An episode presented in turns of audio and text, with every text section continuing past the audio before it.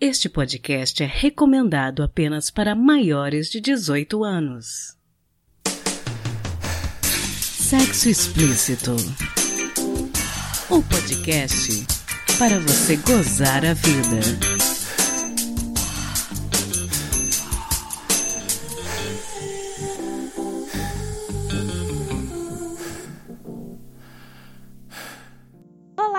Taradinhos e taradinhas. Esse é o Sexo Explícito, um podcast que tenta trazer informação e prazer para você. Hoje nós vamos falar de um tema muito sério, a educação sexual, e esse episódio eu dedico especialmente a todos os papais e mamães que me ouvem. Eu vou conversar com a pedagoga e educadora sexual, especialista em educação sexual pelo SESEX e mestre em educação sexual pela Unesp, Caroline Arcari. Eu estou muito feliz de receber você no podcast hoje, Caroline. Oi, Priscila, tudo bem? Eu que fico muito feliz, que bom que deu certo a gente fazer esse bate-papo. E eu sempre fico, é, sempre gosto muito de atender todos aqueles veículos de comunicação que se preocupam em falar sobre educação sexual, é, superando o senso comum, né, e trazendo informações importantes, principalmente para as famílias e para os educadores, é, para a gente perceber como é um direito de crianças e adolescentes e como também a educação sexual se conecta com a prevenção da violência sexual. E para quem ainda não te conhece, tem quanto tempo que você trabalha nessa área? Como que é o seu trabalho? São 15 anos já, então eu sou pedagoga, sou escritora, mas a, a, minha experiência aconteceu lá no interior de Goiás como pedagoga social em um projeto chamado Escola de Ser, nós atendimos crianças e adolescentes da faixa etária de 5 anos até os 16. Então, lá que aconteceu toda a minha experiência no atendimento é, em relação ao enfrentamento à violência sexual contra crianças e adolescentes e também a minha formação, que acabou sendo pelo mundo, né? A formação em educação sexual. E a última foi o meu mestrado na Unesp em educação sexual também. Sensacional. E quando a gente fala de educação sexual nas escolas, a gente está falando de que especificamente? Certamente não é de mamadeira de piroca, né? Com certeza não.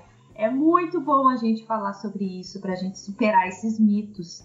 É, o senso comum acaba entendendo que educação sexual é ensinar a criança a fazer sexo, é mostrar coisas explícitas, pornografia para crianças pequenas, né? Na verdade, isso é um grande pânico moral que foi criado, principalmente nessa época aí das eleições. Mas o fato é que para a gente entender o que é educação sexual, antes a gente precisa entender o que é sexualidade. Né? As pessoas acham que sexualidade também está conectado só com a relação sexual. Por isso que é tão difícil entender. Nossa, mas criança tem sexualidade? É possível falar sobre sexualidade com a criança? Sim, porque sexualidade é a busca pelo bem-estar na relação com a gente mesmo e com o outro. Então, em cada faixa etária, essa busca do bem-estar vai acontecer de formas diferentes. Então, se a sexualidade é isso, faz sentido a gente falar que uma criança, assim, quando nasce, ela busca bem-estar. E ela busca bem-estar é, pela amamentação, avisando que tá com a fralda suja, querendo colinho de um adulto, né? É, querendo conforto, aconchego.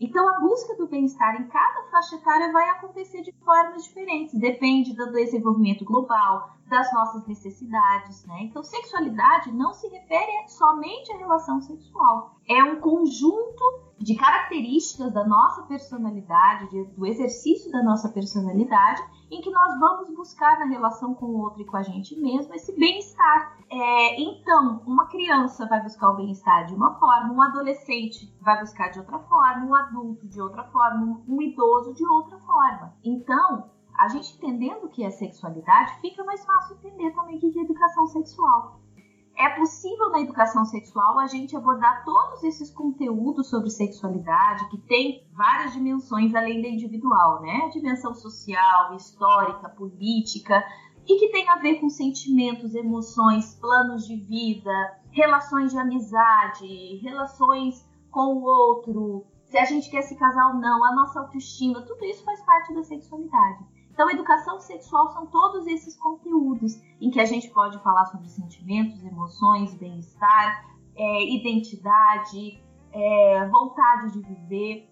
Então, a gente não precisa ter medo de falar de educação sexual na infância, porque nós estamos falando de toda essa busca que a criança tem para se conhecer, para conhecer o mundo, para conhecer o outro, que não está voltado para a relação sexual em si, mas para o exercício da, da descoberta, o exercício de saber como as coisas funcionam, a autoestima, a construção da autoimagem. Você acha que é por essa falta de informação generalizada que esse é um assunto que deixa os pais tão tensos? Exatamente. Há uma grande confusão, né? Se eu achar que sexualidade é sexo e educação sexual falar de sexo, é claro que isso vai criar um pânico moral pessoas não querem. Poxa, como é que meu filho de 3, 4 anos vai ter isso na escola? Mas a verdade é que não é assim que funciona. Um currículo de educação sexual ele é muito bem construído e pensado para atender às demandas de cada faixa etária.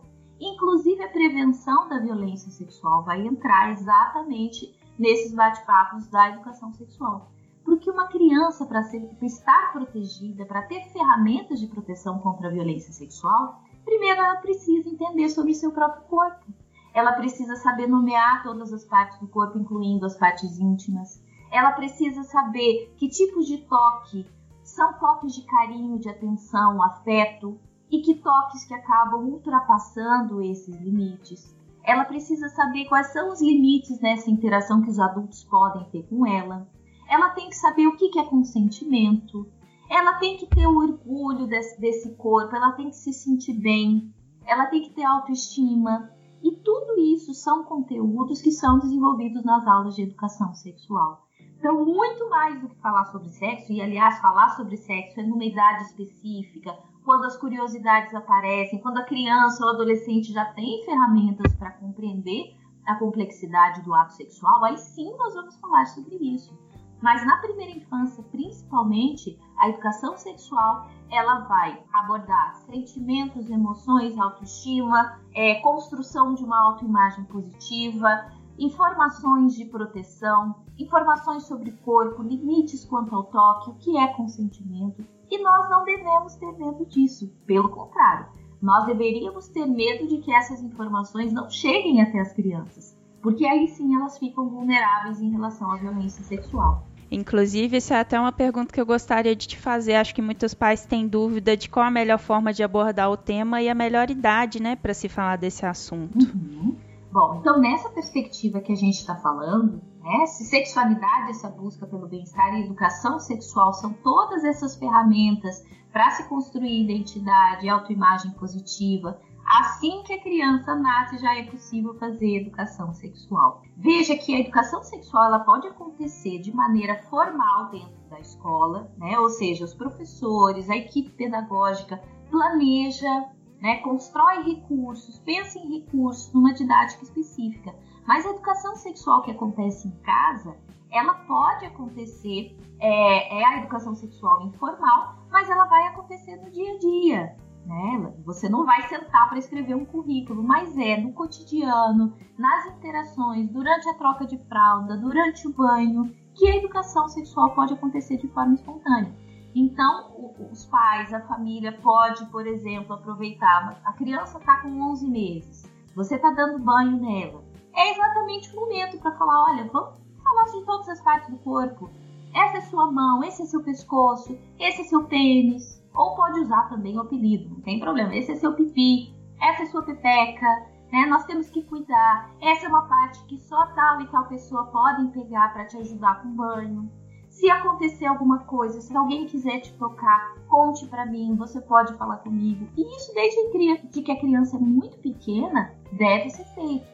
É, colocar a criança na frente do espelho falar, vamos conversar sobre todas as partes do corpo. Esse é seu bumbum, você não precisa ter vergonha. Se acontecer alguma coisa, você pode falar comigo. Mostrar para a criança o potencial dela. Sempre dirigir palavras positivas quanto ao corpo dessa criança, tanto para meninos quanto para meninas. Responder as questões da criança. Às vezes ela pergunta: por que, que o pipi do papai é maior que o meu?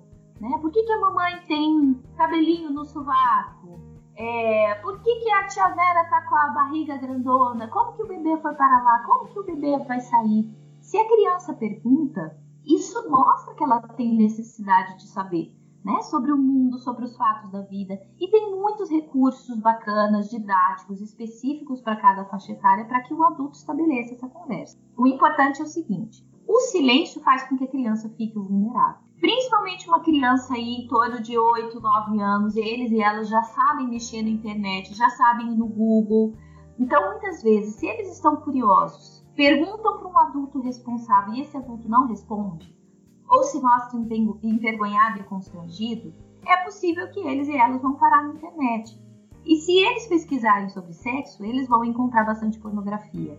E eu tenho certeza que não é o que os pais querem fornecer para os seus filhos, né? Que eles tenham acesso à pornografia. Então, uma conversa honesta, franca, de acordo com a faixa etária, ela deve acontecer sempre. Não existe um momento em que você vai sentar com a criança e ter um papo sério sobre educação sexual.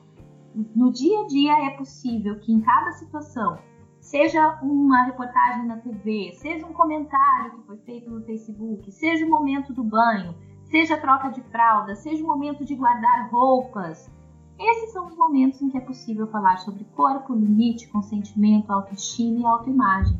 Bacana demais. E me diz uma coisa: na escola, existe algum tipo de lei ou normatização que regulamenta esse tipo de ensino? Alguma norma do MEC nesse sentido? Sim, nós temos vários marcos legais. Eu acredito que o mais importante é a gente pensar no Estatuto da Criança e do Adolescente. É, a criança precisa das informações para estar protegida. Então a gente pode partir por aí. O Estatuto da Criança e do Adolescente vem para deixar bem explícito que crianças e adolescentes são sujeitos de direito e eles têm direito à informação, têm direito à educação e à proteção. E a proteção em relação a vários tipos de violência, mas principalmente da violência sexual, né, que é a nossa temática, nós estamos falando das sexualidades, é, só é possível se a gente dialogar com crianças e adolescentes. Para você ter ideia, várias pesquisas mostram que crianças e adolescentes que não têm informações, que não dialogam, é, que não têm orientações sobre corpo, sobre limites, estão até seis vezes mais vulneráveis do que as crianças que têm informações. Então, essas pesquisas nos mostram que a informação protege.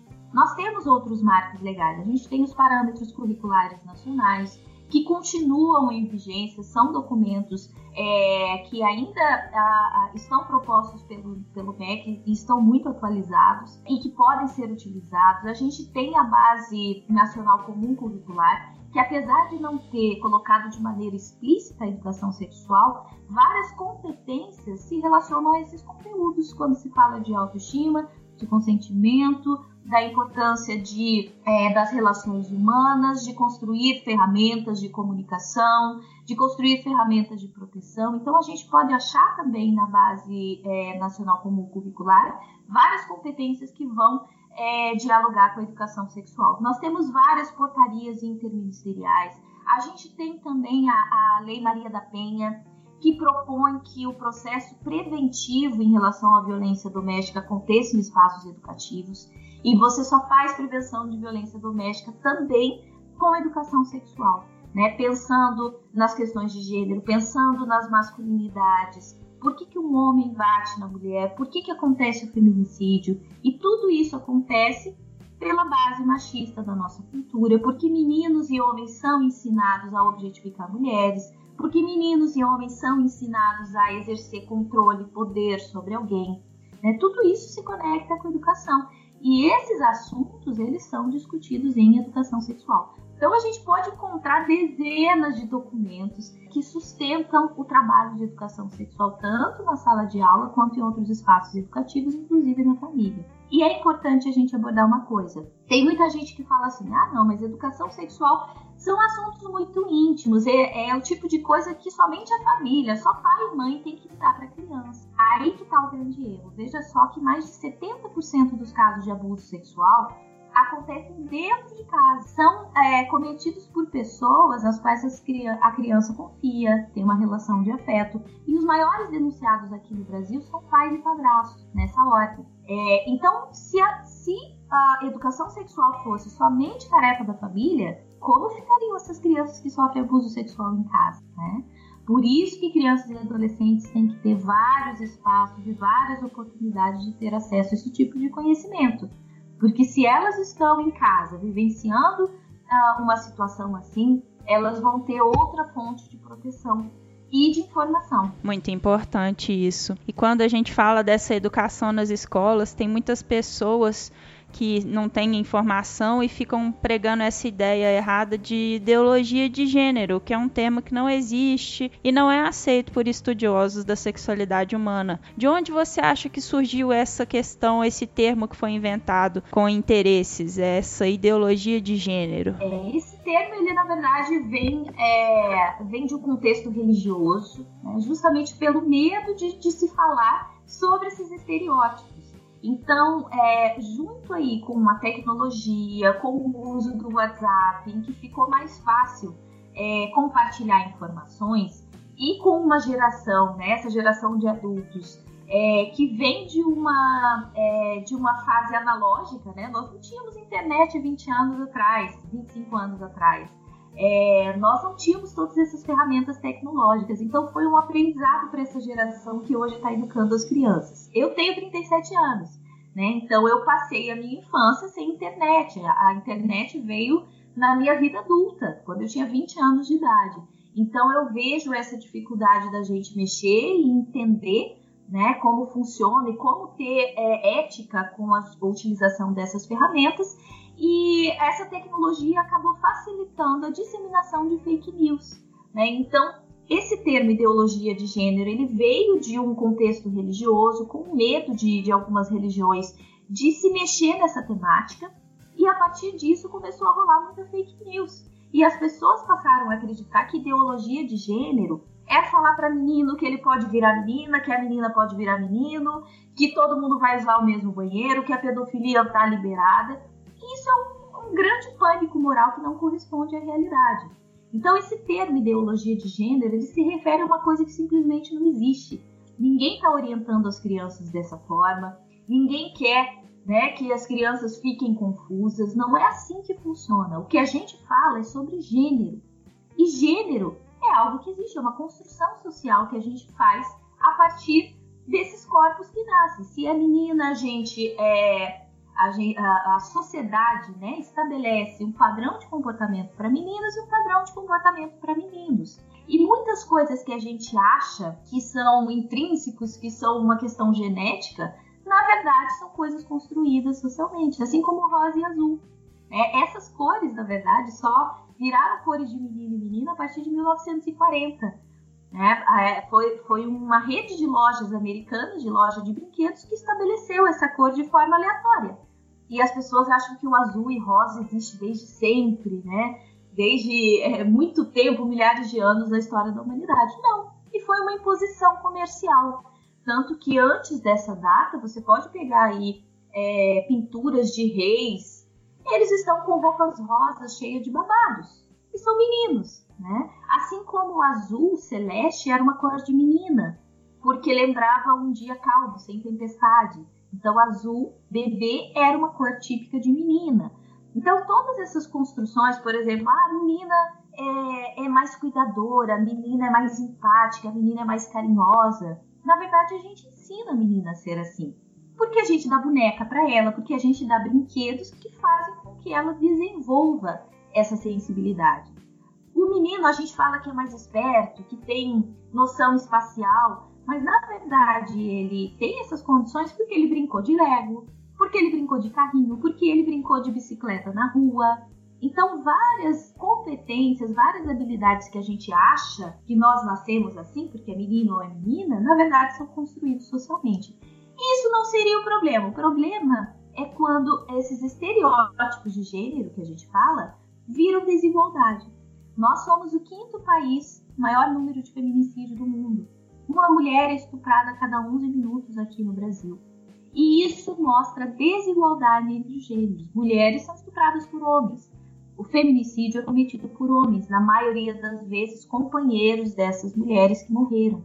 E isso, a, a, os homens que estupram, os homens que matam não são doentes. Em sua maioria não tem nenhum transtorno psiquiátrico. São homens que aprenderam a ser ciumentos, que quando eram meninos foram incentivados a serem controladores, a, querer, a, a, serem donos de alguém, a serem donos de suas companheiras. Tudo isso é aprendido. Né? Lá na Suécia, na Finlândia, que são países que têm maior igualdade de gênero, é muito raro acontecer um estupro. Se a questão fosse testosterona, Se os homens já nascessem assim, os homens suecos também cometeriam estupro. Então é uma questão cultural, nós precisamos falar sobre isso. Porque esses números absurdos que nós temos hoje, dessas violências uh, as quais eu estou abordando, elas têm uma origem. E a origem é basicamente cultural e social. Então, falar sobre isso nas escolas, em casa, falar sobre igualdade, promover uma educação que permita que os meninos sejam sensíveis, empáticos, promover um outro tipo de masculinidade que não seja essa agressiva, tóxica, vai diminuir sim nossos números de violência doméstica, de feminicídio, de relações abusivas. Assim como ensinar as meninas a se empoderarem, a terem a profissão que elas quiserem, a serem independentes, a estudarem, a não significar apenas no casamento a sua existência. Sensacional. E dentro disso que você está falando, a gente também pode falar que essa questão da prática sexual, né, ela é muito incentivada em meninos, né, desde bem cedo, enquanto que meninas são muito incentivadas a tratarem isso com recato ou não se relacionar antes do casamento, esse tipo de coisa. Como que a educação sexual pode acabar com esse nível de desigualdade também? Esse é um grande problema. A gente tem ainda aqui no Brasil é, em várias cidades que é incentivado ao menino a exercer essa masculinidade tóxica e ainda é muito comum que meninos aos 12, 13 anos sejam levados por homens da família para ter a primeira relação sexual no prostíbulo. Isso é muito comum ainda no Brasil. E na verdade o nome disso é violência sexual.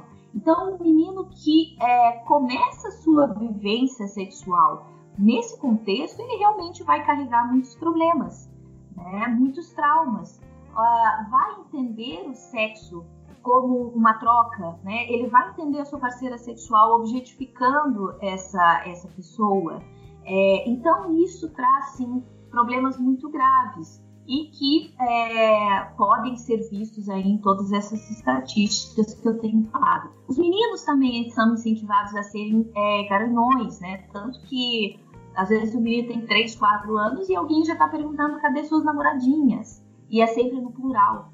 Né? Então, essa masculinidade tóxica, da qual eu estou falando algumas perguntas, né, Priscila? Ela realmente tem ensinado para os meninos que eles têm que ser pegadores, que eles não devem é, respeitar consentimento. Não é à toa que quando vem uma notícia sobre estupro, é, sobre alguma mulher, é, como aconteceu faz uns dois anos, uma mulher foi estuprada pelo motorista do Uber, ela estava bêbada. E os comentários no Facebook de homens foi que essa mulher estava pedindo, que essa mulher tinha agido de forma errada que se ela fosse esperta, ela não tinha pego esse Uber bêbada. Se ela fosse uma mulher de respeito, ela não estaria bêbada. Então isso mostra como os homens não respeitam o consentimento e acham que se a mulher estiver em situação de vulnerabilidade exposta ou simplesmente exercendo a sua liberdade, é do direito deles cometerem violência, principalmente estupro. Isso é ensinado e infelizmente é isso que nós estamos ensinando para os meninos. Quando a gente fala, prendam suas cabritas que meu bode está solto a gente praticamente está dizendo: se uma mulher for vista, uma menina for vista no exercício da sua liberdade, exercendo a, a, a sua sexualidade com liberdade, você pode estuprá-la. É isso que quer dizer essa frase. É, assim como os meninos aprendem a assediar mulheres na rua porque eles veem os homens da sua família fazendo isso, chamando de gostosa, falando do corpo delas, roçando no corpo das mulheres no transporte público, isso é cultural, é permitido, infelizmente é autorizado socialmente. A maneira como nós educamos os meninos hoje está, sim, uh, uh, criando um terreno fértil de abusadores. Os meninos não são abusadores em potencial, mas a nossa cultura, o tempo todo, é, aduba esse terreno do abuso.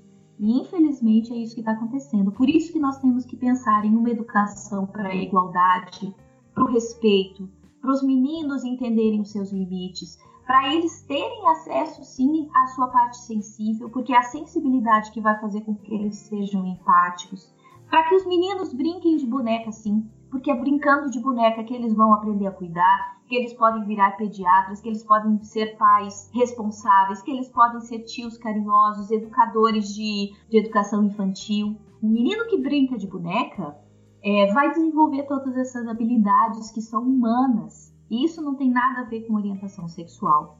Assim como a gente tem que empoderar as meninas, a gente tem que deixar que elas tenham é, autonomia sobre seus corpos, que elas decidam quando vão iniciar a relação sexual, como elas vão fazer isso, que elas não sofram a pressão também para se casar, para ter um relacionamento, para que elas aprendam que ah, ah, existe, existem muitos planos de vida, que não o namoro, que não estar casada, que não ser mãe, que isso tem que ser uma escolha. Ser mãe é maravilhoso e casar é maravilhoso, desde que seja uma escolha dentre muitas e que seja uma escolha consciente. Então, tudo isso é possível trabalhar na educação sexual, seja em casa ou seja na escola. Maravilhoso. Bom, normalmente eu costumo encerrar as entrevistas pedindo para o especialista dar um conselho para os ouvintes gozarem mais a vida. Mas no seu caso, eu gostaria que você desse um conselho para os pais, mães, tios e cuidadores que estão ouvindo a gente sobre como, né, conseguir inserir no dia a dia a informação, deixar de, de forma mais esclarecida esses assuntos mais tabus. Como você aconselharia quem está nos ouvindo a abordar esses assuntos de um jeito mais leve? Bom, primeiro, se educar. Né? Nós somos uma geração que não foi educada.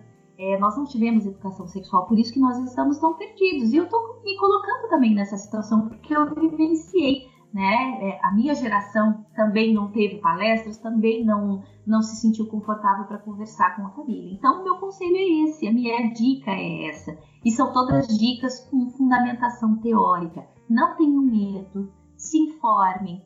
Lembrem que uma criança, para estar protegida, ela precisa de informações. O acesso à informação de qualidade, de acordo com a faixa etária, é um direito deles e delas.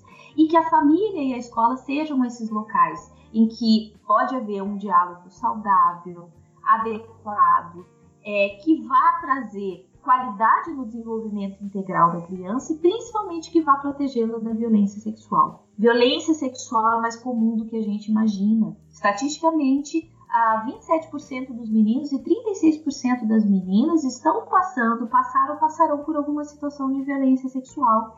Isso acontece em todas as, as classes sociais, em todas as culturas. Às vezes seu filho está na escola particular e você pensa, ah, isso só acontece lá na escola pública, em, é, num contexto da periferia, e não é bem assim.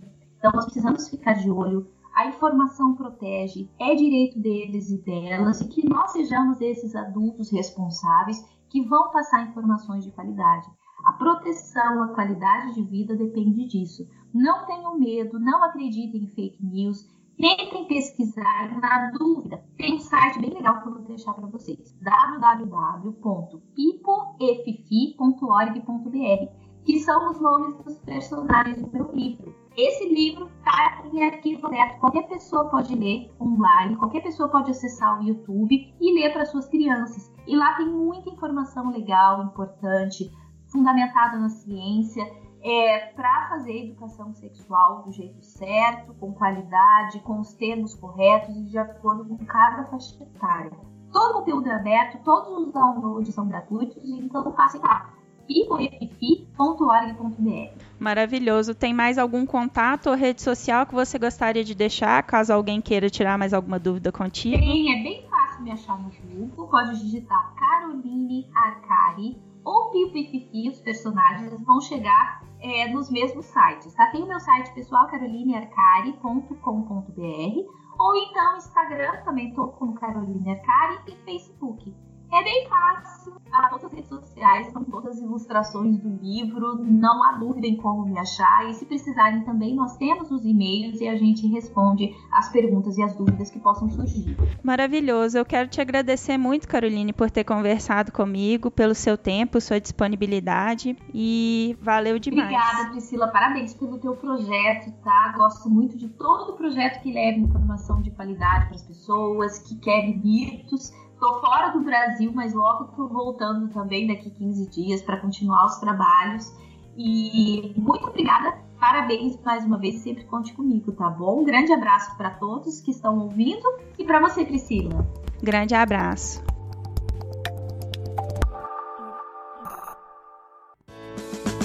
Se toca. Bom, Hoje eu não tenho dica para vocês, porque esse é o primeiro episódio do ano, e eu confesso que eu aproveitei minhas férias para descansar. Eu tava precisando. Então eu vou aproveitar esse momento para pedir três gentilezas, três favores para vocês. A primeira delas é que eu estou procurando pessoas para narrar contos eróticos para a temporada 2020. Eu já tinha dito isso ano passado e aí eu vou aproveitar para reforçar. Eu preciso de vocês, taradinhos e taradinhas. Se você tem interesse em participar, por favor me mande uma mensagem no perfil podsexoexp do Twitter ou pelo Instagram Sexo Explícito Podcast e eu entrarei em contato. Meu segundo pedido tem a ver com um projeto paralelo que eu quero desenvolver com a ajuda de vocês eu tive a ideia de fazer um quadro dentro do podcast ou separado, com histórias engraçadas envolvendo sexo e relacionamentos. Sabe quando a gente vai naquele date cheio de expectativas e dá tudo errado, só acontece merda? Pelo menos a gente sai com a história para contar, né? Se você tiver interesse que eu publique essa sua história, me manda por e-mail sexoexplicitopodcast@gmail.com. Pode ser em texto ou em áudio. Aí você me conta contas, pode ser com seu nome ou se você quer que eu divulgue anonimamente. De qualquer forma, eu só vou publicar essas histórias se vocês me mandarem, do contrário, vai ficar só no plano das ideias mesmo. Então o e-mail é sexoexplicitopodcast@gmail.com. E por fim, eu quero anunciar a vocês que eu estou criando um PicPay para o podcast. Isso por dois motivos. Primeiro, que eu pago a edição, ela sai do meu bolso. Segundo, que eu quero fazer eventos, especialmente gravações ao vivo do podcast ao redor do país. E para isso eu preciso de grana para passagem. Então, se você achar que vale a pena pagar pelo meu conteúdo, se você vê valor no que eu produzo, pode contribuir com qualquer qualquer quantia, qualquer um real já me ajuda. Lá no arroba sexo explícito, no PicPay, ok? Eu quero juntar uma grana para ir até vocês, conhecer vocês, gravar com a presença de vocês. Então é isso. Valeu! Quem conta um conto.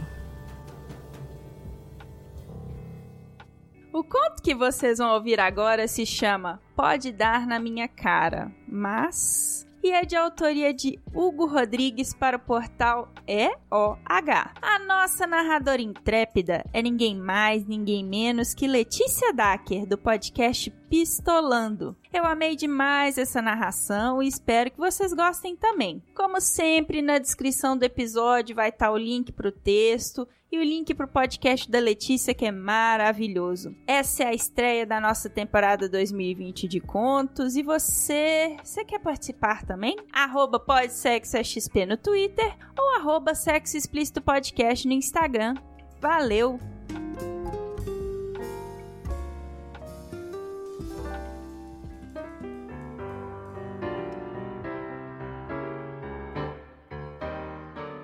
Posso ser tua puta, mas eu não vou embora pela manhã. Posso ser tua cachorra, mas eu não vou te lamber o saco em todos os momentos. Posso ser tua piranha, mas que isso envolva sinceridade. Pode dar na minha cara, mas não perca o respeito por mim além disso. Pode gozar na minha boca, mas não me diga sentimentos cuspidos. Pode me enforcar com força, mas não me prenda em teus braços. Pode me chamar de tua, mas não me pense como uma propriedade qualquer. Da porta para dentro somos só eu e você. Abro minhas pernas o máximo possível, grito, suo, gemo, ordeno e ordeno ser ordenada. Sou sua puta, sua amante, sua qualquer coisa. Ali sou tudo que nunca fui. Mete com força, goza na minha boca, bate na minha cara. Me faz gozar, não me ligue amanhã e a gente se vê por aí. Ou me ligue também. Dentro da minha alma carrego tantos amores e desamores que, se eu for contar histórias, até minhas palavras mais doces terão um gosto de devassidão.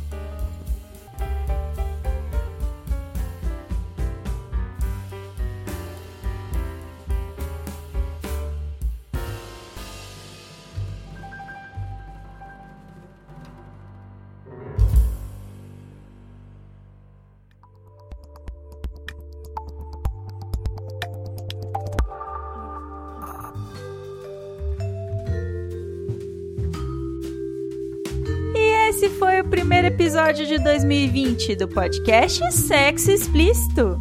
Foi bom para você? Com edição e vinhetas da cafeína do podcast Papo Delas, eu me despeço de vocês. Lembrando que nosso site está no ar, com todas as informações referentes a todos os episódios. Acesse lá em sexoexplicitopodcast.com.br. Nós também estamos no Instagram no arroba Podcast e no Telegram temos um grupo, telegram.me barra SEPOD. Aproveite enquanto o grupo ainda está aberto. E você pode me ouvir em qualquer agregador de podcast de sua preferência, além de Deezer, iTunes, Spotify e na Rádio Sense, é claro! E aí, o que, que você está esperando? Bora gozar a vida?